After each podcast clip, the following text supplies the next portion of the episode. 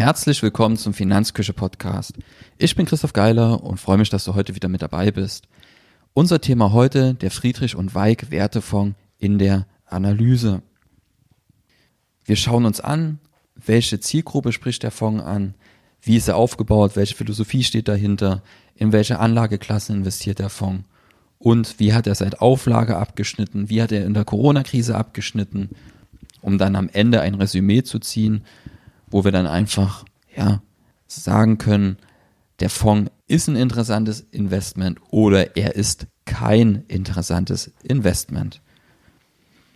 Das ist keine Anlageberatung, die Entscheidung musst du schon selber treffen. Ich sehe diesen, diese Podcast-Episode eher als Gedankenanreger, der dir einfach helfen soll, vielleicht Entscheidungen zu treffen. An welche Zielgruppe richtet sich der Fonds? Der Fonds richtet sich an Anleger, die mit einem großen Crash in der Zukunft rechnen. Beziehungsweise nicht mit einem großen Crash, sondern mit dem großen Crash, der unsere Wirtschaftsordnung in Frage stellt. Das wird klar, wenn man sich mit den Initiatoren des Fonds beschäftigt. In Persona sind das Matthias Weig und Marc Friedrich. Bekannt sind die beiden geworden durch ihre Bücher und in der Folge dann durch Talkshow-Auftritte. Das erste Buch heißt Der größte Raubzug der Geschichte, das ist 2012 erschienen. Ihr zweites Buch Der Crash ist die Lösung von 2014 und 2016 ist dann das Buch Kapitalfehler entstanden und veröffentlicht worden. 2017 wurde dann der Wertefonds aufgelegt und 2019 folgte dann noch das Buch Der größte Crash aller Zeiten. Die Bücher verlinke ich dir auch noch in den Show Notes. Ich verlinke darüber hinaus auch den Textbeitrag zum Podcast heute, zur Podcast-Episode heute. Und da kannst du das Ganze einfach nochmal nachlesen. Und du wirst auch alle Charts, die ich heute bespreche, wo zum Beispiel die Renditen der letzten drei Jahre oder dreieinhalb Jahre hervorgehen, wirst du in dem Beitrag finden, in dem Textbeitrag auf der Finanzküche. Die inhaltliche Ausrichtung der Bücher, die wird schon klar, wenn man die Titel liest. Also der Crash ist die Lösung, heißt hier eins. Das andere heißt der größte Raubzug der Geschichte. Und das letzte, das aktuellste, der größte Crash aller Zeiten. So zweimal kommt alleine das Wort groß vor in Verbindung mit Raubzug und Crash. Crash kommt dann nochmal extra in einem anderen Buchtitel vor. Also ich glaube, die inhaltliche Ausrichtung ist klar. Der große Crash kommt, ganz bestimmt. Die Bücher geben auch einiges her und regen Denkprozesse an, aber ja, bei den Büchern, die ich gelesen habe, muss man sagen, Prädikat kann man lesen, muss man aber nicht, weil am Ende ja, mir geht die Schwarzmalerei auf die Nerven und ich finde immer, das ist so ein Stück weit selektive Wahrnehmung, wenn man sich immer auf das Negative konzentriert. Es gibt immer auch positive Dinge.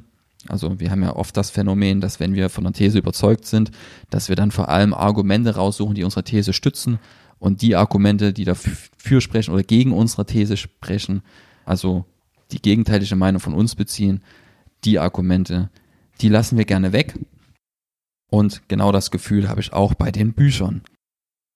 Der Wertefonds, ja, ich schätze den so ein, dass es die logische Konsequenz war, in den Augen der Autoren, nachdem die ihre Bekanntheit aufgebaut haben, zu sagen, okay, wir machen jetzt einen Investmentfonds. Das Prinzip kennen wir ja auch schon von Dirk Müller, der auch seine Bekanntheit aufgebaut hat und dann den Dirk Müller Fonds ins Leben gerufen hat. Die Episode, die Podcast-Episode zum Dirk Müller Fonds, der sich an dieselbe Zielgruppe richtet, an Anleger, die glauben, es bricht alles zusammen, ja, den verlinke ich dir auch in den Show Notes. Da kannst du dir den nochmal anhören. Das Fazit damals war sehr, sehr gemischt und eher negativ zum Dirk Müller Fonds. Ähm, schauen wir uns an, wie das heute aussieht. Beim Wertefonds. Zunächst einmal muss man sagen, dass sich die Prophezeiung der beiden von Marc Friedrich und Matthias Weig bisher nicht erfüllt hat. Ähm, wenn man sich die letzten acht Jahre vor Augen führt, also die acht Jahre, die seit Veröffentlichung ihres ersten Buches vergangen sind, ich persönlich habe da keinen großen Crash äh, miterlebt, der die Wirtschaftsordnung, so wie ich sie kenne, in Frage gestellt hat. Also die Prophezeiung, dass die eintritt, lässt weiterhin auf sich warten. Das Coronavirus war am Ende die große Chance oder ist die große Chance der Crash-Propheten, dass die Prophezeiung eintritt. Der Grund wird dann nur ein anderer sein als vorhergesagt. Ist ja häufig so, ich muss einfach nur oft genug den Crash propagieren, dann wird er auch irgendwann eintreten, weil es ganz normal, dass die Aktienmärkte irgendwann mal auch an Wert verlieren. In der Regel erholen sie sich dann aber wieder. Und auch bei Wirtschaftszyklen, da geht es ja nicht immer nur nach oben, sondern geht es auch mal nach unten. Also wenn ich lange genug den Abschwung propagiere, dann wird er auch irgendwann eintreten, was nur häufig dann in der Rückschau halt der Fall ist, dass man sagen muss, okay, alle Crash-Propheten, die ich so kenne, sei es Friedrich und Weig oder Dirk Müller oder auch der Herr Otte, keiner hat das Virus als auslösendes Ereignis für einen Absturz der Kapitalmärkte vorhergesehen. So. Und damit ist die Prophezeiung am Ende auch wertlos, weil ich zum einen nicht den Auslöser vorhersehen kann, ich kann auch nicht den Zeitpunkt vorhersagen und den Umfang der Krise können sie auch nicht vorhersagen, ähm, dass irgendwann nach unten geht. Wie gesagt, das ist relativ klar. Wie sah das in der Corona-Krise aus? War das die große Krise? Da habe ich dir nochmal einen Chart mit eingefügt in den Textbeitrag, den ich dir verlinke. Und da muss man sagen, ja, es gab einen Einbruch im Februar, März, der war sehr stark. Ich habe da auch mit vielen Mandanten telefoniert, wo man ja tiefer auf die Thematik eingegangen ist. Was bedeutet das jetzt? Aber im Nachhinein muss man sagen, also Stand heute kann sich ja jederzeit ändern. War das auch nicht der große Crash, der vorhergesagt wurde von den Crash-Propheten? Weil genauso schnell wie es nach unten gegangen ist, ging es jetzt auch wieder nach oben. Vielleicht nicht ganz so schnell, aber doch schon relativ schnell, dass man so diese V-förmige, also diesen V-förmigen Aufschwung hat. Es ging steil nach unten und jetzt ging es halt wieder steil nach oben, sodass wir mittlerweile fast schon wieder auf dem Allzeithoch sind bei den großen Indizes. Stellvertretend habe ich mir da hier im Beitrag den Lixo MSCI World ETF rausgesucht, der in Euro nominiert ist und den MSCI World Index nachbildet. Und da sieht man sehr schön, wie es halt steil nach unten geht mit Ausbruch des Coronavirus, also wo diese, wo die Folgen klarer wurden, wo es auch zu einem Shutdown kam, weltweit teilweise. Da gab es diesen steilen Abbruch und dann geht es aber relativ zügig wieder nach oben so dass die große Krise weiterhin auf sich warten lässt, also die große Krise für unsere Wirtschaftsordnung, die vorhergesagt wird von zum Beispiel Friedrich und Weig, die hinter dem Wertefonds stehen. Nachdem wir uns kurz mit Initiatoren beschäftigt ha haben, ist aus meiner Sicht sinnvoll, einfach mal zu schauen, was verspricht denn der Wertefonds? Dazu bin ich auf die Homepage gegangen und dort kann man einfach schauen, für was der Wertefonds steht, was die Zielsetzung ist, warum der besonders ist. Ähm, die Homepage kommt auch schick daher. Slogan ist Zeit für Werte, heißt ja auch der Wertefonds. Laut Homepage ist der Fonds einzigartig, weil, Doppelpunkt, ich zitiere, Deutschlands erster offener Sachwertefonds. Das Punkt eins. Punkt zwei Schutz vor Inflation, Negativzins und Enteignung. Also es wird auch vorhergesagt oder es wird propagiert, dass wir alle enteignet werden. Dritter Punkt, der den Fonds einzigartig machen soll. Ich zitiere wieder, bewährte Strategie von Deutschlands erfolgreichsten Wirtschaftsautoren erstmals als Fonds. Und der letzte Punkt, der begeistert mich immer wieder, das als Alleinstellungsmerkmal mit aufzunehmen, auch als Sparplan verfügbar. Also der Fonds ist einzigartig, weil er als Sparplan verfügbar ist. Ja, kann man so mit hinschreiben. Ähm, ja, Gibt aber wahrscheinlich auch andere Investmentfonds, die ebenfalls als Sparplan verfügbar sind, soweit ich mich erinnern kann. Also Deutschlands erster offener Sachwertefonds, das lasse ich vielleicht noch durchgehen, aber einzigartig, weil auch als Sparplan verfügbar, als Investmentfonds. Ähm, ernsthaft, das ist für mich kein Alleinstellungsmerkmal. Es stellt sich mir auch noch eine weitere Frage, weil da mit irgendeiner bewährten Strategie der Autoren geworben wird. Da frage ich mich, wann hat sich die Strategie von Matthias Weig und Marc Friedrich eigentlich konkret bewährt? Das ist nicht nachvollziehbar. Warum? Den Fonds, den gibt es erst seit 2017 und der Crash, der seit 2012 von den beiden propagiert wird, der ist auch noch nicht gekommen. Ähm, was wir uns aber tatsächlich anschauen können, wie der Wertefonds in der Corona-Krise abgeschnitten hat bisher, beziehungsweise wie er abschneidet, weil das Thema Corona begleitet uns ja immer noch und ist nicht beendet. Also die Performance in der Corona-Krise werden wir uns nochmal im Detail anschauen und welche Auswirkungen das auf die Gesamtperformance seit Auflage des Fonds hat. Da sei aber auch darauf hingewiesen, der, den Fonds, den gibt es ja erst seit 2017 und das ist ein sehr, sehr kurzer Betrachtungszeitraum, um jetzt zu sagen, okay, der Fonds hat sich bewährt oder nicht. Wir neigen ja generell dazu, sehr, sehr kurze Zeiträume zu besprechen oder auf kurze Zeiträume unser Augenmerk zu legen als Anleger. Das ist ein häufiger Fehler. Wir gucken uns dann ein paar Jahre an und wollen aufgrund von ein paar Jahren dann Entscheidungen für die Zukunft treffen. Aber was da in so ein paar Jahren passiert, das kann genauso gut das Ergebnis des Zufalls sein und lässt jetzt keine großen Aussagen für die Zukunft zu. Also wir sollen unsere Anlageentscheidungen eben nicht aufgrund von kurzfristigen Entwicklungen treffen, sondern wir sollten unsere Anlageentscheidungen eigentlich auf wissenschaftlich fundierten Informationen treffen und auf Basis von langen Datenreihen, und da sprechen wir nicht von drei Jahren, nicht von fünf Jahren, nicht von zehn Jahren, sondern da sprechen wir eigentlich von 100 Jahren. So, aber uns bleibt jetzt nichts anderes übrig für solche Analysen, als eben auf das zurückzugreifen, was wir haben. Und da haben wir hier zum Beispiel einen Zeitraum seit Auflage 2017 bis heute von gut dreieinhalb Jahren und den werden wir dann eben auch nutzen. Aber halt immer im Hinterkopf haben, dass dieser Zeitraum eigentlich zu kurz ist, um da irgendwelche abschließenden Bewertungen vornehmen zu können. Bevor wir aber zu der Performance kommen, wollen wir uns anschauen, in welche Anlageklassen investiert der Wertefonds eigentlich, weil uns das so ein bisschen Ausschluss darüber gibt, was der Fonds macht und welche Zielstellung er hat. Zielstellung ist ja eigentlich schon klar, und zwar, dass er unser Kapital durch den nächsten großen Crash sicher durchführen soll und vielleicht, dass wir sogar mit dem Wertefonds in so einem großen Crash von dem Crash profitieren. Die Anlageklassen, die aufgeführt sind für den Fonds, sind zum einen Edelmetalle, dann Minenaktien, dann normale Aktien, Real Assets und Cash. Gibt für alle Anlageklassen Beschränkungen. Edelmetalle machen zum Beispiel 0 bis 30 Prozent des Fondsvermögens aus, Minenaktien 0 bis 20 Prozent des Fondsvermögens, Aktien 0 bis 100 Prozent des Fondsvermögens, Real Assets 0 bis 20 Prozent und Cash zwischen 0 und 100 Prozent. Gehen wir kurz einzeln rein in die ein, gehen wir kurz rein in die Anlageklassen. Bei Cash unterscheiden Friedrich und Weig in taktische und physische Liquidität. Die taktische Liquidität dient laut Homepage, ich zitiere wieder, dient zur antizyklischen Nutzung von Nachkaufchancen. Und die physische Liquidität dient eben der langfristigen Lagerung von Cashbeständen. So in Form von Banknoten wird das in physischer Form verwahrt. Ähm, meine Einschätzung dazu macht schon durchaus Sinn bei der Zielstellung des Fonds, Banknoten eben nicht auf einem Girokonto zu verwahren, beziehungsweise, ich sag mal, elektronisch zu verwahren, sondern eben physisch in einem Tresor. Die Frage ist dann nur, wo steht dieser Tresor? Wenn er wieder in der Bank steht, weiß ich nicht, wie sinnvoll das ist.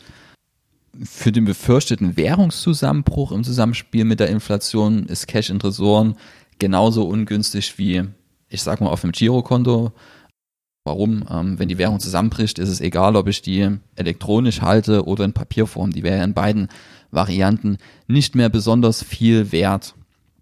Eine Zielstellung, die sie auf ihrer Homepage noch mit aufgenommen haben, Matthias Weig und Marc Friedrich, ist, dass durch diese physische Lagerung Negativzinsen vermieden werden sollen. Kann ich nachvollziehen, weil größere Geldsummen, da wird ja, werden ja Strafzinsen drauf fällig, aber auch mit der physischen Lagerung sind am Ende Kosten gebunden. Ich muss den Tresor bezahlen, den Lagerplatz etc. Vielleicht will ich das Ganze noch versichern etc. pp. Also das ist nicht für null oder nicht kostenlos zu haben, diese physische Lagerung. Und am Ende ist auch diese physische Lagerung, also wenn man die Kosten nimmt, ist das ja sowas ähnliches wie Negativzinsen.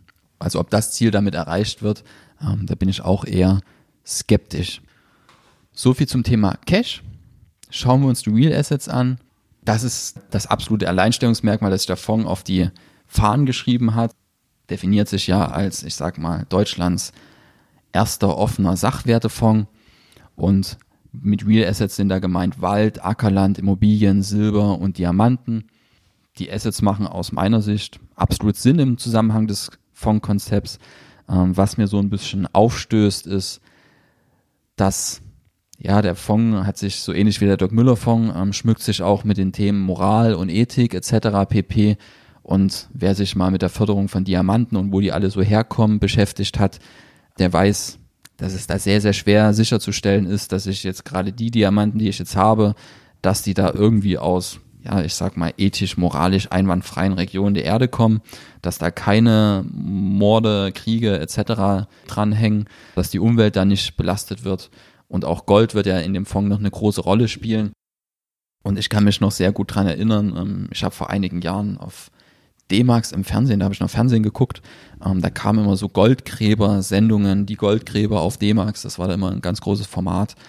Und da konnte man immer zugucken, wie die die Erde aufbuddeln und nach Gold gesucht haben. Das habe ich sehr, sehr gerne geguckt. Ja. Ähm, aber wenn man das einmal reflektiert, was dort an Boden bewegt wird, wie die, die Natur einfach platt gemacht wird, halte ich nicht für eine nachhaltige, sinnvolle Aktion, dort Gold aus der Erde zu buddeln, nur damit wir uns das in den Keller legen können. Da gibt es sicherlich sinnvollere Sachen, die man für die Umwelt machen kann, als ganze Regionen umzubuddeln. Also unter dem Aspekt Ethik, Moral das Ganze anzusiedeln, den Fonds und dann eben Diamanten, Gold etc. mit aufzunehmen, halte ich für ein bisschen kritisch.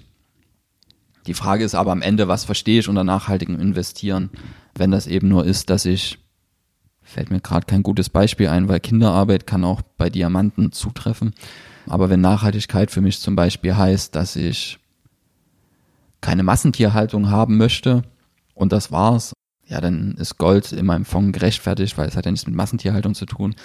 Aber ich persönlich, ja, würde so Sachen wie Umweltschutz und ja, Krieg etc. auch unter nachhaltig verstehen. Vermutlich stimmen mir da den meisten zu. Und ja, da würde ich mir einfach wünschen, dass der Fonds nicht mit nachhaltig wirbt und mit Ethik und Moral, wenn er so Sachen wie Gold und Edelmetalle etc. hält. Also das steht ein bisschen im Gegensatz zu dem, was dort eben propagiert wird. Ein weiterer Punkt ist jetzt aus Anlagesicht, da wird ja mit Wald- und Ackerland geworben als sichere Anlagen.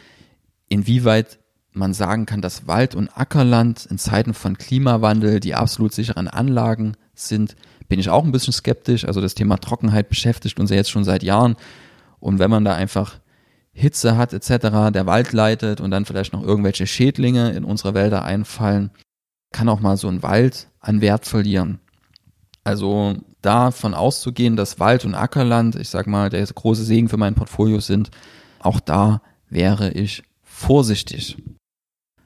Der dritte Punkt in der Anlageallokation des Fonds sind Aktien. Da habe ich mich ein bisschen gewundert im ersten Moment. Ähm, warum? In ihren Büchern gehen ja Matthias Weig und Marc Friedrich darauf ein und auch in, in YouTube-Videos.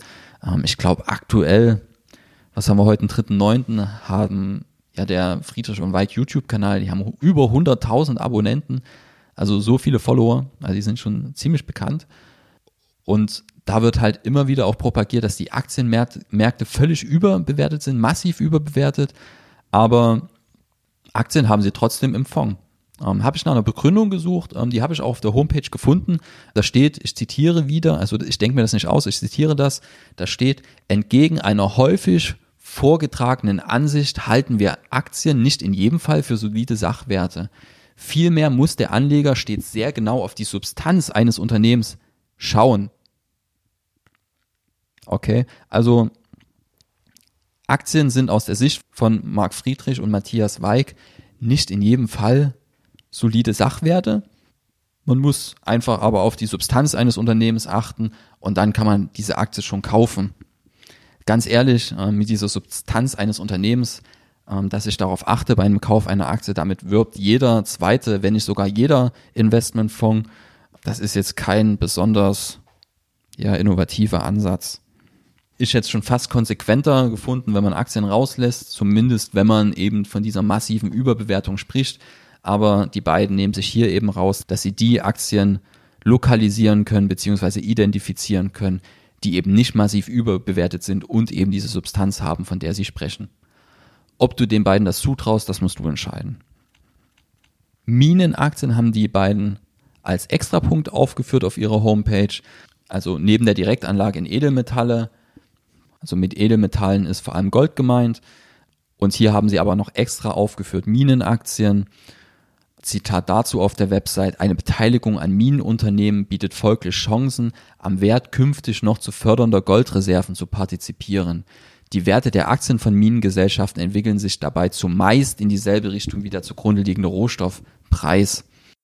Meine Einschätzung dazu, ähm, das Wort zumeist verrät es schon, Oft gehen sie in dieselbe Richtung wie der Rohstoffpreis, aber bei weitem nicht immer. Für mein Dafürhalten und nach meiner Beschäftigung mit dem Thema ist es dort so, dass ich Minenaktien, die bergen eher das Risiko eines Unternehmens, weil hier habe ich ein Unternehmen, das Rohstoffe fördert. Hier habe ich eher das normale Aktienrisiko, als dass ich hier in die Klasse, Anlageklasse Edelmetalle investiere. Also Minenaktien wären für mich ein Unterpunkt der Kategorie Aktien, die die beiden hier aufgeführt haben und keine extra Kategorie. Matthias Weig und Marc Friedrich haben sich jetzt in dem Fondkonzept dazu entschieden, halt Minenaktien extra noch mit zu berücksichtigen mit einer größeren Position. Aus meiner Sicht ist das eine Branchenwette innerhalb des Aktienmarktes. Kann aufgehen, muss aber nicht. Der letzte Punkt, beziehungsweise die letzte Anlageklasse, die der Fonds berücksichtigt, sind Edelmetalle. Und hier ist halt vor allem Gold gemeint, da Gold als Krisenwährung schlechthin angesehen wird von den meisten oder von vielen Anlegern, ist es jetzt nicht besonders verwunderlich, dass so ein Fonds von Crash-Propheten, die eben daran glauben, dass der große Crash irgendwann kommt, dass der eine größere Position Gold hält. Bis zu 30 Prozent des Fondsvermögens können sogar in physischem Gold gehalten werden. Die beiden legen, beziehungsweise die Fondsinitiatoren legen großen Wert darauf, dass physisches Gold gekauft wird. Ähm, meine Einschätzung dazu, also Gold erwirtschaftet ja keine Erträge. Deswegen ist es auch als Geldanlage aus meiner Sicht umstritten, ob das jetzt sinnvoll ist, das Ganze mit aufzunehmen oder nicht. Ich persönlich halte zum Beispiel kein physisches Gold, weil es eben keine Erträge erwirtschaftet und am Ende kaufe ich Gold in der Hoffnung, dass mir irgendwann jemand mehr dafür bezahlt. Aber ob dann sich tatsächlich jemand findet, der da mehr bezahlt, ähm, das weiß ich nicht. Und ich kann mich nicht damit trösten, dass Gold irgendwie einen besonders hohen Nutzen für die Wirtschaft hat. Als Alternativwährung hat Gold dagegen vielleicht tatsächlich eine Daseinsberechtigung. Darüber kann man trefflich streiten. Ich würde es jetzt nicht als, ich sag mal, Geldanlage in dem Sinn betrachten, sondern wenn dann als Alternativwährung. Ähm, aber auch da muss man sehen, dass der private Goldbesitz in vergangenen Krisenzeiten bereits verboten wurde. Also während der Zeit ähm, des Zweiten Weltkrieges gab es zum Beispiel ein Goldverbot und da stand dann zwischenzeitlich sogar die Todesstrafe auf dem Goldbesitz. Und ganz ehrlich, ähm, wenn da die Todesstrafe drauf steht auf dem Goldbesitz, dann überlegst du wahrscheinlich zehnmal, ob du dein Gold nicht doch auslieferst, weil wenn du damit aufgefunden wirst, beziehungsweise wenn jemand deine Wohnung durchsucht und der findet Gold, dann hast du halt ein riesen, riesen Problem. Ähm, und das Problem kann halt lebensbedrohlich werden. Zudem ist eher fraglich, inwieweit ich dann in so einer Krise dann mit einer Goldmünze beim Bäcker einkaufen gehe. Gibt da Argumente für Gold und gegen Gold als Alternativwährung. Was dafür spricht, ist, dass es eben das älteste Zahlungsmittel der Welt ist und dass es eben nicht beliebig vervielfältigbar ist. Also die Menge ist einfach begrenzt im Gegensatz zum Papiergeld. Aber auch andere Sachwerte würden sich zum Beispiel vor Inflation schützen. Aktien sind auch Sachwerte, und dort hat man schon ein Stück weit den Inflationsausgleich. Die Frage, die ich mir dann aber vor allem stelle, ist, ob ein Privatanleger tatsächlich nicht lieber selber physisches Gold kaufen sollte als über so einen Fonds. Ich will ja, wenn ich an diesen großen Crash glaube, ich will nicht, dass mein Goldbesitz nachverfolgbar ist, weil wenn ein Goldverbot gibt, dann wird das Gold halt einfach einkassiert, weil eben genau, genau nachvollziehbar ist, okay, du hältst jetzt die Anteile am Friedrich- und Weig-Wertefonds, da ist Gold hinterlegt und dann wird das Gold eben eingezogen, Pech gehabt. Da macht es dann schon mehr Sinn, wenn ich an den großen Crash glaube, das Gold eher selber direkt zu kaufen, in einer Menge, die jetzt nicht nachverfolgt wird und das dann irgendwo zu lagern, wo es eben keiner findet. Und dann zu hoffen, dass es halt tatsächlich auch kein anderer findet. Das ist tausendmal sinnvoller aus meiner Sicht, als das über so einen Fonds zu tun. Zumal du ja auch, wenn du das Gold selber kaufst, und da wird keine Kapitalertragssteuer fällig, wenn du das Gold eine Weile gehalten hast. Da gilt ja die Jahresfrist. Und bei dem Punkt bin ich mir auch nicht ganz sicher, wie das ist, wenn Gold in so einem normalen Investmentfonds gehalten wird.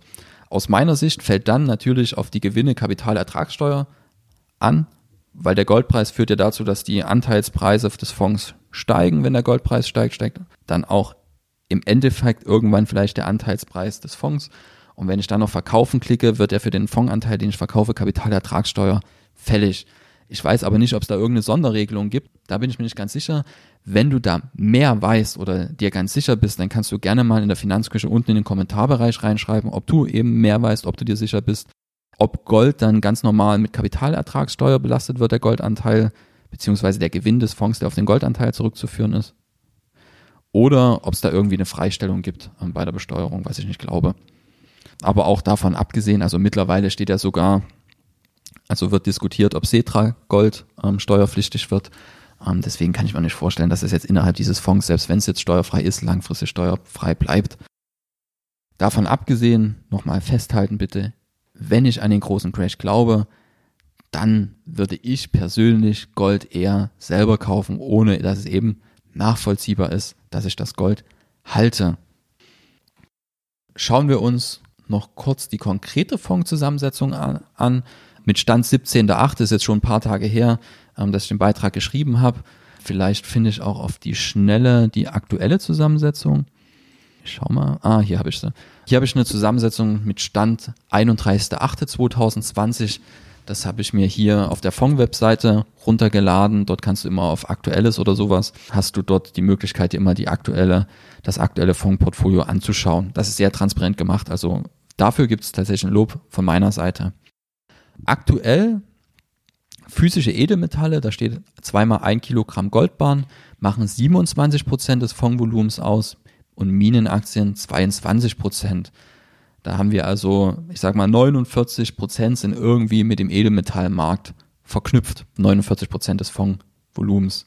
25 Prozent ähm, des Fondsvolumens sind aktuell, also mit Stand 31.8., ähm, sind aktuell in Aktien investiert. Und was ich spannend finde, ähm, unter Real Assets, da ist Bitcoin aufgeführt. Also 2,66 Prozent macht dort Bitcoin aus des Fondsvermögens. Also da hat man hier noch eine spekulative Komponente mit drin in Form von einer ähm, digitalen Währung. Und die andere Real Asset, die hier noch mit drin ist, ist vor allem Silber mit 10 Prozent des Fondsvermögens. Und dann hat man noch Cash mit aktuell 10 Prozent. Und da sind 9 Prozent in Euro und 1,29 Prozent des Fondsvolumens sind in US-Dollar angelegt. Und dann gibt es noch Mini-Positionen in australischen Dollar und kanadischen Dollar. Spannend ist tatsächlich der Teil hier Real Assets. Warum? Ähm, weil hier von Wald und Ackerland noch keine Rede ist und das soll erst in den Fonds mit aufgenommen werden, wenn das Fondsvolumen eben weiter steigt. Weil dazu braucht man ja schon ein bisschen Geld in der Tasche, um sich ein Stück Wald zu kaufen. Aktuell liegen gut 41 Millionen im Fonds drin und das reicht den Initiatoren noch nicht, um zu sagen, okay, wir können jetzt kosteneffizient irgendwie Wald kaufen und das auch noch sinnvoll streuen. Also die eigentlichen Real Assets, der Fonds schmückt sich ja mit der erste offene Sachwertefonds Deutschlands. Das ist, ich habe den, das erste Mal habe ich mich mit dem Fonds 2017 beschäftigt, damals war es nicht der Fall und heute sind Wald und Ackerland immer noch nicht mit dem Fonds drin, so dass man sagen kann, okay, der Slogan erster Sachwertefonds Deutschlands, der greift immer noch nicht, weil gar nicht genug Kapital drin ist, um diese Sachwerte sinnvoll zu kaufen, abgesehen jetzt mal von Edelmetallen und Bitcoin, die die beiden hier als Sachwert zählen. Der nächste wichtige Punkt, äh, wenn du dich mit einer Fondsanlage oder auch mit einer ETF-Anlage beschäftigst oder generell mit Anlagen beschäftigst, auch mit Altersvorsorgeverträgen, sind die Kosten eines Produktes. Und hier muss man sagen, der Fonds ist teuer. Der Wertefonds ist einfach teuer. Im Prospekt stehen hier, beziehungsweise in wesentlichen Anlegerinformationen stehen hier drei Prozent Ausgabeaufschlag. Ähm, den kannst du vielleicht noch irgendwie umgehen. Was aber in jedem Fall fällig wird, sind hier zum Beispiel die laufenden Kosten. Wo ich mir die letzten wesentlichen Anlegerinformationen gezogen habe, standen da noch 1,78 Prozent. Das fand ich ein bisschen verwunderlich. Und die aktuellen Anlegerinformationen jetzt zwei Monate später ähm, mit Stand, was haben die hier ausgegeben? Ich habe die wesentlichen Anlegerinformationen vom 28.08. offen. Ähm, sind die Fondskosten auf 1,81 Prozent gestiegen, so wie sie auch 2017 waren. Zwischendurch waren jetzt hier mal 0,03 oder sowas weniger auf der Uhr. Ähm, das ist jetzt aber auch nicht entscheidend. Also die laufenden Kosten, die fallen jedes Jahr an, deswegen sind die auch sehr, sehr wichtig zu berücksichtigen. Und das ist viel. 1,78 Prozent. Wenn du dir einen kostengünstigen ETF kaufst, da bist du bei vielleicht 0,2 Prozent. Ähm, eventuell geht es sogar günstiger. Und diese anderthalb Prozent Kostenunterschied, die muss man erstmal rausholen mit seiner Anlagestrategie. Und das ist aber noch nicht alles. Es gibt da noch eine Performance-Fee. Ähm, in den wesentlichen Anlegerinformationen ist die umschrieben mit ähm, Performancegebühr pro Jahr 7,5 Prozent, der Outperformance über 5 Prozent, maximal Höchstsatz, Doppelpunkt 10 Prozent mit High Watermark. Im letzten Geschäftsjahr wurden 0,0 Prozent Erfolgsvergütung berechnet. Also ich glaube, die Erfolgsvergütung ist auch noch nie berechnet worden, weil es bisher keinen Erfolg des Fonds gab. Was bedeutet das auf Deutsch? Ähm, das kannst du auf der Webseite nachlesen von Friedrich und Weig. Am Ende heißt das, dass die Performance mindestens drei Prozent über der Inflation liegen muss, damit diese Performance-Fee greift. Und der Fonds muss generell einen höheren Endwert aufweisen als zum Vorjahr. Nichtsdestotrotz, ich halte Performance-Fees generell für sehr, sehr fragwürdig, äh, vor allem in Verbindung mit so hohen laufenden Kosten. Also 1,81 Prozent PA laufende Kosten, die konnte man vielleicht noch vor fünf Jahren aufrufen. Aus meiner Sicht ist das heute nicht mehr zeitgemäß. Ähm, und dann noch eine Performance-Fee hinten dran zu packen, halte ich für sehr, sehr schwierig. Das ist, als ob ich eine teure Kugel Eis verkaufe, die 20 Euro kostet und dann noch zusätzlichen Betrag berechne, weil das Eis schmeckt. Das würde kein Mensch machen, aber in der Fondsbranche ist es anscheinend immer noch gang und gäbe, zumindest in Einzelfällen. Und was da immer noch nicht berücksichtigt sind, sind ja Transaktionskosten. Also du kannst dir vorstellen, wenn Aktien gekauft und verkauft werden, das sind variable laufende Kosten des Fonds, ähm, die sind hier bei den laufenden Kosten gar nicht mit dabei. Und gerade wenn ich mir vorstelle, dass irgendwann mal ein Stück Wald gekauft wird oder eine Immobilie, da sind dann schon wieder hohe Transaktionskosten mit verbunden. Also diese 1,81 Prozent pro Jahr, das ist nur das, was man sieht. Und auf der Ebene drunter kommen dann noch die Handelskosten, um die Entscheidungen der Fondsmanager umzusetzen. Also insgesamt ist das Produkt viel, viel zu teuer aus meiner Sicht, um da langfristig, ja, ich sag mal, einen großen Nutzen für den Anleger stiften zu können. Jetzt haben wir schon viel gesprochen zum Friedrich und Weig Wertefonds. Ein was dürfen wir dabei nicht vergessen, dass Friedrich und Weig, also Marc Friedrich und Matthias Weig, sind am Ende die Namensgeber für das Produkt. Hinten dran stehen noch ganz andere Teilnehmer. Im Tagesgeschäft sind Marc Friedrich und Matthias Weig eben nicht dafür zuständig, die Anlageentscheidung zu treffen, sondern dafür haben sie sich andere mit ins Boot geholt.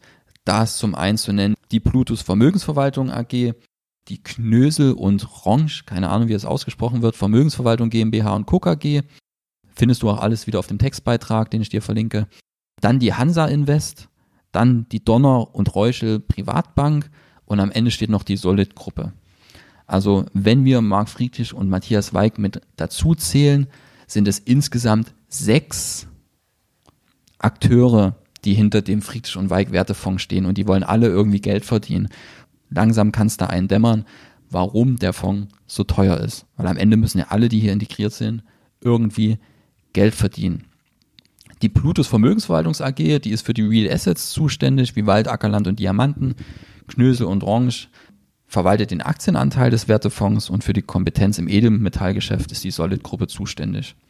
Die letzten beiden oder die, die vorletzten beiden, die ich aufgezählt hatte, die Hansa Invest, die erfüllt die regulatorischen Rahmenbedingungen des Wertfonds und die Donner und Reuschel Privatbank ist die Verwahrstelle.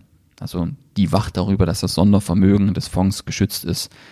Also wir haben ja immer eine Verwahrstelle, die quasi das Vermögen so eines Fonds oder auch des ETFs verwahrt, damit das eben getrennt von der Vermögensverwaltung ist, das Geld der Anleger, damit im Insolvenzfall der Vermögensverwaltung eben das Geld der Anleger geschützt ist. Kann ich dir auch nochmal den Artikel äh, verlinken, wo ich auf diesem Thema Sondervermögen bei Investmentfonds eingegangen bin. Bleibt uns eigentlich nur noch eins zu tun, bevor wir zum Resümee kommen. Und nämlich jetzt kommt der spannendste Teil, die Performance des Wertefonds seit Auflage bis zum 21.08.2020. Auflagedatum des Wertefonds ist übrigens der 2.1.2017, also wirklich Januar 2017 ist Fonds gestartet. Und jetzt haben wir gut dreieinhalb Jahre Anlagehistorie, die wir uns anschauen können. Zu dem Zweck habe ich mir verschiedene Vergleichsprodukte rausgesucht, die aus meiner Sicht Sinn machen, um hier eine Diskussion anschieben zu können. Ähm, das ist zum einen der Lixor MSCI World ETF. Das findest du auch alles wieder im Textbeitrag. Also immer, wenn ich irgendwas spreche, das findest du auch hinterlegt im Textbeitrag mit Quelle etc. pp. Also ein Produkt, das ich hier mit hinterlegt habe im Renditevergleich zum Wertefonds, ist der Luxor MSCI World ETF. Ähm, der läuft auf Euro, ebenso wie der Wertefonds. Ähm, dann habe ich den Dirk Müller Premium Aktienfonds, den wir schon im Podcast hier besprochen haben, in einer anderen Podcast-Episode, beziehungsweise in zwei getrennten Podcast-Episoden. Warum den Dirk Müller Fonds? Weil der sich eben auch an Anleger richtet, die Angst davor haben, dass ein großer Crash auf uns zukommt, der das ganze System, das ganze Wirtschaftssystem, was wir haben, in Frage stellt. Also quasi ein Vergleich zwischen den beiden Crash-Prophetenfonds. Und dann habe ich mir einmal den unaufgeregten Arero Weltfonds ähm, von Professor Dr. Martin Weber, der den initiiert hat, mit daneben gelegt, weil das einfach ein weltweit gestreuter Mischfonds ist, der einen passiven, kostengünstigen Anlageansatz verfolgt. Und den wollte ich einmal mit dem Friedrich und Weig Wertefonds vergleichen. Weil der Friedrich und Weig Wertefonds ist ein Mischfonds. Deswegen ist der Luxor MSCI World ETF, das ein reiner Aktienfonds ist, eben nicht ganz fair, weil das ein reiner Aktienfonds ist. Aber der Arero ist eben auch ein Mischfonds. Und das bietet sich dann wirklich als Maßstab schon sehr, sehr gut an. So, und der Dirk Müller Fonds, einfach weil es ein anderer Crash-Propheten-Fonds ist, der hat ja einen ganz anderen Ansatz, der Dirk Müller Fonds. Das ist eigentlich ein Aktienfonds, aber eben mit Derivaten abgesichert. Wie sieht jetzt die Performance im Vergleich aus der verschiedenen Fonds. Also Betrachtungszeitraum startet mit Auflagedatum des Wertefonds am 2.1.2017 und Stichtag ist hier der 21.08.2020, weil ich da einfach den Beitrag, den Textbeitrag aktualisiert habe auf der Finanzküche. Genau. Und zu dem Zeitpunkt muss man sagen, ähm, dass wenn man den Wertefonds ins direkte Duell schickt mit dem prominenten Crash-Propheten Dirk Müller, da hat der Friedrich und Weig Wertefonds aktuell deutlich die Nase vorn in den letzten drei Jahren. Also während der Wertefonds Ertrag von insgesamt 13,76 Prozent erzielt hat in unserem Betrachtungszeitraum hier, ähm, kam der Dirk Müller Fonds lediglich auf 3,1 Prozent in den drei Jahren. Nicht verwechseln, wenn wir uns den Dirk Müller Fonds anschauen, seit der Auflage vom Dirk Müller Fonds, dann ist der aktuell deutlich im Minus. Aber wir schauen uns ja jetzt nur den Zeitraum von Auflage des Wertefonds an und da hat der Dirk Müller Fonds zum Stichtag 3,1 Prozent plus erwirtschaftet gehabt und der Wertefonds 13,76 Prozent.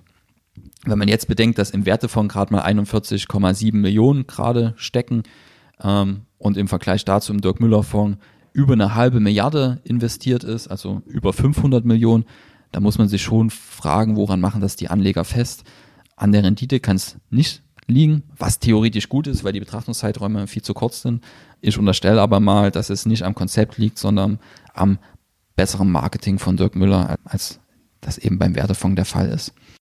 Also da sieht man wieder, gerade bei diesen Crash-Prophetenfonds, dass man da eben mit einer guten Story, wenn man da gute Storytelling hat etc., eine gute Präsenz, eine hohe Bekanntheit, dann kann man viele Anlegergelder einsammeln. Und gerade beim Dirk Müller Fonds hat man gesehen, dass da kurzfristige Erfolge auch viel zählen. Der Dirk Müller Fonds hatte zum Beispiel im Höhepunkt der Corona-Krise hat er sich ziemlich unbeeindruckt gezeigt.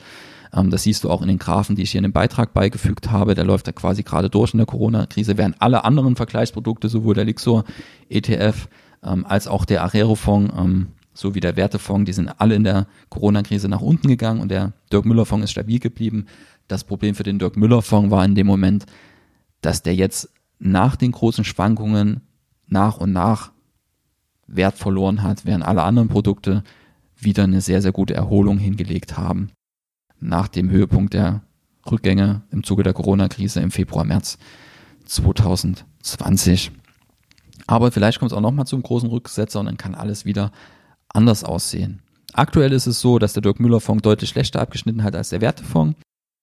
Wenn man sich jetzt den Wertefonds mit dem Arero vergleicht, was aus meiner Sicht ein relativ fairer Vergleich ist. Es sind beides Mischfonds. Ähm, auch der Arero investiert in Rohstoffe, der investiert in Anleihen. In Anleihen investiert der Wertefonds nicht, aber dafür in Cash. Genau, also ist ein relativ fairer Vergleich aus meiner Sicht. Der Arero hat da leicht schlechter abgeschnitten zum Stichtag, den ich mir damals angeschaut hatte vor zwei Wochen. Also Stichtag ist ja der 21.08.2020. Den Podcast nehme ich auf am 3. September 2020.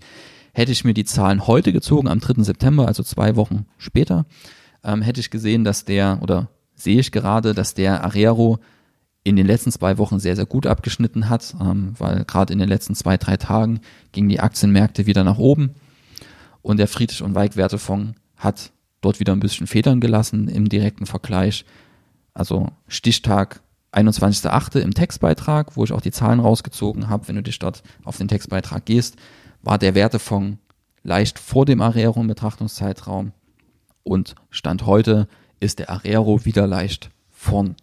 Das zeigt schon, warum es jetzt nicht sinnvoll ist, eigentlich so einen Dreijahreszeitraum sich anzuschauen oder so einen dreieinhalb Jahreszeitraum. Einfach weil sich das so schnell ändern kann, dass das, was ich heute sage, übermorgen schon überholt sein kann.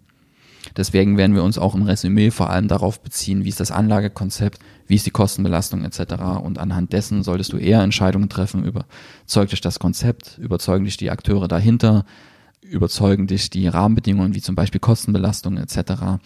Und weniger auf die vergangene Rendite der letzten drei Jahre schauen, weil das ein sehr, sehr kurzer Zeitraum ist.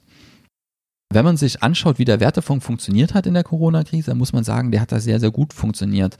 Ähm, zwar hat man da auch im Februar, März einen Absturz gesehen, also da ging es von, ich schau mal, am 24. Februar wirft Mihon Vista einen Kurs von 106 Euro pro Anteilsschein aus und im, am 16. März, also nur kurze Zeit später, ist der Wertefonds bis auf 82 Euro gesunken. Also auch hier ging es deutlich nach unten. nicht ganz so stark wie jetzt ein reiner Aktienindiz. Warum? Ähm, weil der Wertefonds, der hält ja auch nicht nur Aktien, sondern auch andere Anlageklassen. Und dann sieht man hier, dass der Wertefonds danach sehr, sehr steil nach oben ging.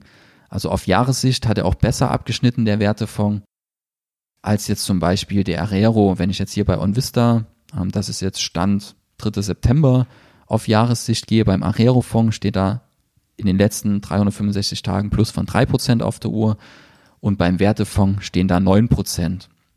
Dieses positive Abschneiden des Wertefonds, das ist vor allem auf den Anstieg des Goldpreises und des Silberpreises zurückzuführen. Und dann halt die Minenaktien, die da parallel dazu aktuell auch sehr, sehr gut abschneiden. Ja, das kann jetzt eine Momentaufnahme sein, so weitergehen, ist wie gesagt eine Rohstoffwette, die aktuell in der Corona-Krise tatsächlich aufgeht. Und damit ist dann quasi diese Überrendite zum Werte, äh, zum Arero jetzt zum Beispiel auch schon erklärt. Aber die ist jetzt nicht dramatisch hoch. Auf einen längeren Zeitraum gibt das ganze Bild auch schon wieder relativ zügig und der Arero ist ungefähr gleich auf, je nachdem welchen genauen Betrachtungszeitraum, welchen Stichtag man hat. Zum Schluss hatte ich ja noch einen vierten, viertes Produkt mit im Vergleich hinterlegt, und zwar den Lixo MSCI World UC ITS ETF. Und der hat natürlich von allen Fonds hier die Nase vorn, trotz Corona. Der hat in den letzten drei Jahren Stichtag 21.08.2020 eine Rendite von knapp 30 Prozent kumuliert eingefahren. Und das ist deutlich mehr als jetzt alle anderen Fonds. Ähm, der Wertefonds, da hatten wir eine Rendite von, ich schaue gleich nochmal nach, in einem Dreijahreszeitraum hatte der Wertefonds eine Rendite von 13,76 Prozent, der Arero äh, mit Stichtag 21.08. eine Rendite von 11,56 Prozent und dieser Lixo MSCI World ETF eine Rendite von 30 Prozent. Also die globalen Aktienmärkte haben zu, gegenüber diesen Mischfonds in dem Betrachtungszeitraum deutlich die Nase vorn, aber haben natürlich auch ein höheres Schwankungslevel. Bezogen aufs Risiko ist der Unterschied dann wieder kleiner. Aber wenn wir uns jetzt nur auf die Rendite, wenn wir nur auf die Rendite schauen, haben die Aktienmärkte die Nase vorn. Das ist deswegen interessant, weil Friedrich und Weig eben schon seit Jahren von einer massiven Überbewertung der Aktienmärkte sprechen, wurden aber genau von diesen überbewerteten Aktienmärkten aus ihrer Sicht deutlich outperformed. Also auch da haben sie mit ihrer Vorhersage bisher kein Recht gehabt und haben dort eben Rendite liegen gelassen, weil sie vom Aktienmarkt abgeraten haben. Auch wenn sie in ihrem Fonds ähm, dann leichtes Aktieninvestment mit drin haben.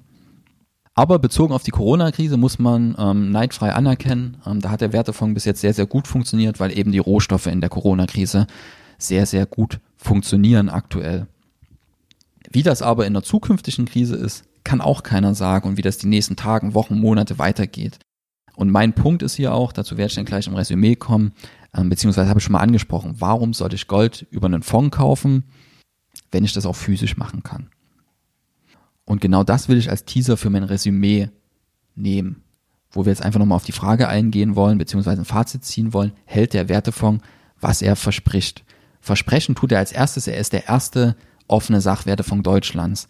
Das Versprechen hält er aus meiner Sicht vielleicht irgendwann mal, wenn er dann Wald und Ackerland tatsächlich gekauft hat. Dazu muss er aber mehr Anlegergelder einsammeln, weil sich das vermutlich mit 41 Millionen noch nicht lohnt, da jetzt auch noch hinzugehen und Wald und Ackerland zu kaufen. Dann kann er vielleicht das Versprechen dann irgendwann halten. Zielstellung des Fonds ist ja Schutz der Investoren vor Inflation, Negativzins und Enteignung und vor allem vor dieser prophezeiten Krise, die vielleicht dazu führt, dass die Aktienmärkte sich in Luft auflösen. So klingt es zumindest immer, wenn dort von dem großen Crash gesprochen wird. Schaffen wollen das die beiden durch einen Mix aus Aktien, Minenaktien, Real Assets, Edelmetallen und Cash. Wie hat das bisher funktioniert? Wir haben uns ja gerade die Entwicklung des Fonds seit Auflage angeschaut.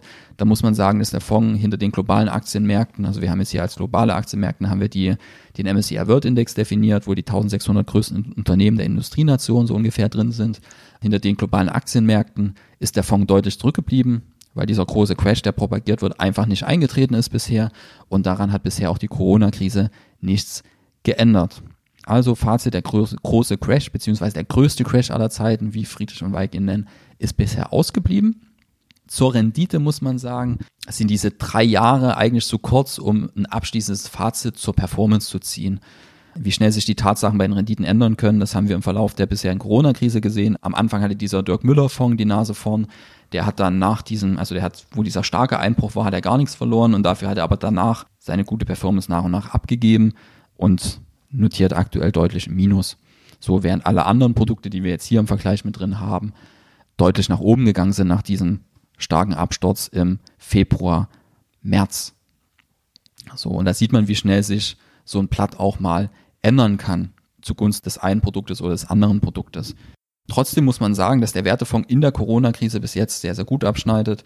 Aber wenn man sich die Performance seit Auflage anschaut, wird das alles wieder in rechtes Maß gerückt, also in ein sauberes Maß gerückt, wo man sagen muss am Ende, ähm, verglichen mit dem Ariero haben wir da ungefähr ein Unentschieden aktuell und in globalen Aktienmärkten hat der Wertefonds aktuell das Nachsehen gegenüber den globalen Aktienmärkten. Was mir für ein Fazit am Ende bleibt, wenn man sich ein Stück weit von der Performance entfernen will, weil eben der Betrachtungszeitraum zu kurz ist und selbst wenn er länger wäre, ist die Frage, inwieweit uns vergangene Entwicklungen dabei helfen, die Zukunft zu prognostizieren. Wer hier regelmäßig dabei ist im Finanzküche Podcast, der weiß, dass ich da eher skeptisch bin, was die Aussagekraft von vergangenen Daten für die Zukunft bedeutet, gerade wenn die relativ kurz sind und relativ kurz sind auch noch 20 Jahre ich sag mal, ab 50, 100 Jahren können wir anfangen zu sprechen über die Aussagekraft von historischen Daten. Also gehen wir mal ein Stück von der Performance weg und da stelle ich mir die Frage, ob der Fonds schon allein aufgrund der Kosten seinen Zweck erfüllen kann. Ähm, wir haben hier 1,81 Prozent laufende Kosten pro Jahr und das ist eben einfach teuer, das muss man so festhalten. Und dann lassen sich die Fondsakteure dann noch vergüten, wenn sie mal drei Prozent über der Inflation liegen mit ihrem Fonds. Auch das muss nicht sein aus meiner Sicht, auch wenn diese Performance-Fee noch nie gegriffen hat, ähm, weil der Fonds bis jetzt in den letzten drei Jahren eben eher mäßig abgeschnitten hat und die ihre Benchmark nicht geschlagen haben um drei Prozent. Aber zum Beispiel dieses Jahr könnte es passieren, dass diese Performance-Fee fällig wird. Und diese Performance-Fee, das ist jetzt auch nicht wenig, das sind 7,5 Prozent der Outperformance gegenüber der Benchmark. Ähm, das ist einfach Geld, das dir fehlt, wenn du in diesen Fonds investierst. So, und es garantiert dir keiner, wenn diese Performance-Fee gegriffen hat, dass der Fonds dann nicht danach wieder abstürzt. Und dann hast du das Jahr danach eine schlechte Performance und die Fondsmanager haben sich aber dafür feiern lassen mit der Performance-Fee, dass sie das Jahr davor eine gute Performance hatten.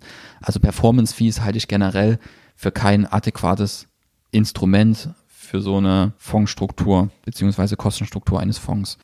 Auch über das Thema Sachwertefonds hatten wir gesprochen, die Real Assets sind aktuell nicht drin.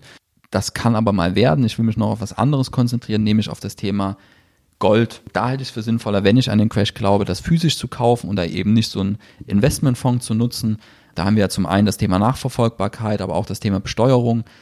Hier gerne nochmal in die Kommentare reinschreiben, wenn du mehr zur Besteuerung von Gold innerhalb des Mischfonds weißt. Aus meiner Sicht wird da die Kapitalertragssteuer fällig, aber ich lasse mich da auch gerne überraschen, dass du sagst, da gibt es irgendwie eine Freistellung der Steuern auf den Teil des Ertrages, der durch Gold erzielt wird. Auch für die Bargeldverwahrung, ganz ehrlich, ich gebe doch keinem Fonds Geld, damit der Bargeld für mich verwaltet. Das kannst du selber auch und da bezahlst du keine laufenden Kosten für die Bargeldverwahrung. Also Friedrich und Weig schmücken sich ja damit, dass diese Bargeldverwahrung verhindern sollen, dass Negativzinsen auf das Bargeld fällig werden. Aber diese 1,78 Prozent oder 1,81 Prozent laufenden Kosten, die dort pro Jahr für die Fondsverwaltung anfallen, das ist viel, viel mehr als die vielleicht maximal 0,5, 0,6 Prozent Strafzinsen, die du auf größere Geldvermögen zahlst, wenn du die selber auf einem Konto verwahrst. Wenn du das unter dein Kopfkissen legst, dann kann es geklaut werden. Das ist jetzt, ja, es gibt keine risikolose Verwahrung, es gibt keine kostenlose Verwahrung am Ende. Ähm, die einzige kostenlose Verwahrung ist vielleicht ein Girokonto aktuell noch, wo du entweder unter den 100.000 bleibst oder du hast eine der wenigen Banken, die auf großes Geldvermögen noch keine Negativzinsen haben. Aber das ist alles besser, als die Bargeldverwahrung über so einen Fonds zu regeln, ähm, wo eben 1,78 Prozent Verwaltungskosten pro Jahr zu Buche schlagen und die fallen ja aus Fondsvermögen ab an. Und wenn ein Teil des Fondsvermögens äh, in Form von Bargeld da liegt, ähm, dann bedeutet das, dass auch auf die Barbestände ziehen sich die Fondsmanager 1,78 Prozent Verwaltungsgebühren raus. Ja, und das muss nicht unbedingt sein. Also mein Fazit ist eher gemischt. Also in der Corona-Krise hat der Fonds bis jetzt gut abgeschnitten, aber die Rahmenbedingungen halte ich für ein bisschen unglücklich. Ich persönlich halte das Produkt nicht, werde das auch niemals kaufen. Aber äh, mich würde interessieren, was du von dem Fonds hältst. Hast du eigene Erfahrungen mit dem Wertefonds gesammelt? Schreib's mir gerne in die Kommentare. Das war's von meiner Seite. Wenn dir der Podcast gefallen hat, dann gerne eine positive Bewertung bei iTunes dalassen oder wo auch sonst man Podcast bewerten kann. Ich freue mich darauf, äh, wenn du das nächste Mal wieder mit dabei bist. Bis dahin.